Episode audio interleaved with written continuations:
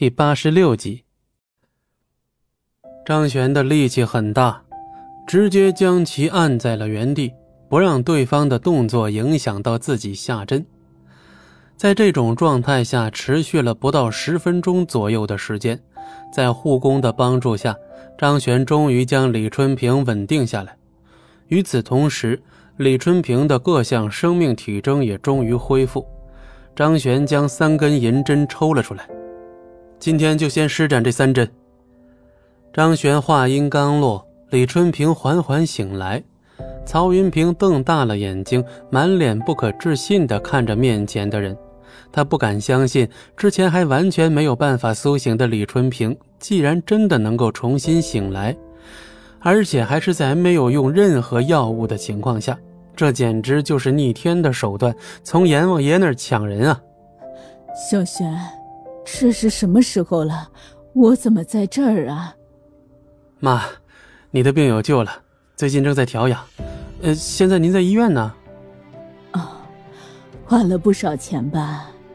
哎，我这一把老身子骨啊，不值得呀。有什么值得不值得的？只要你能健健康康的活着，我就很开心了。这位先生，您有时间吗？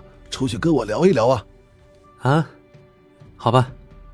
对了，你们去拍个片子吧，看看详细的身体状况是如何的。这时候，曹云平吩咐着众人去拍片子。一般来讲，现在这种情况，李春平根本醒不过来，但张璇能够让他醒来，而且气色看着还这么好，难道癌细胞被控制了吗？这不可能啊！到现在为止，他的心里面还存着一丝侥幸，他觉得张璇应该不会这么厉害吧。李莫西被派下去以后，曹云平看了看外面正在跟张璇交谈的孔如墨，自己也跟了上去。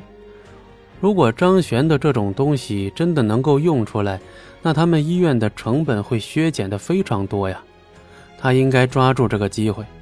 门外，孔如墨紧紧地用双手捧着张璇的手，问道：“您叫张璇是吧？”“是啊。”张璇看着这个家伙这么激动的样子，很无奈。其实这种技术展现出来肯定会引起轩然大波，但张璇没办法。就算是木秀于林，风必摧之，但是张璇也必须把这种技术拿出来救他妈，不然的话。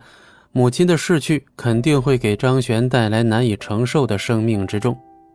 张璇先生，能不能教教我您的那种手段？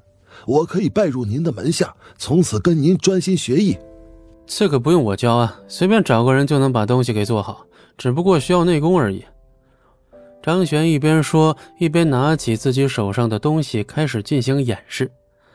张璇手上的银针马上开始冒烟，随后。银针扎在了对方手腕的一处诀窍上，孔如墨只感觉自己身体出现了一丝异常，甚至连颤抖都变得极为剧烈。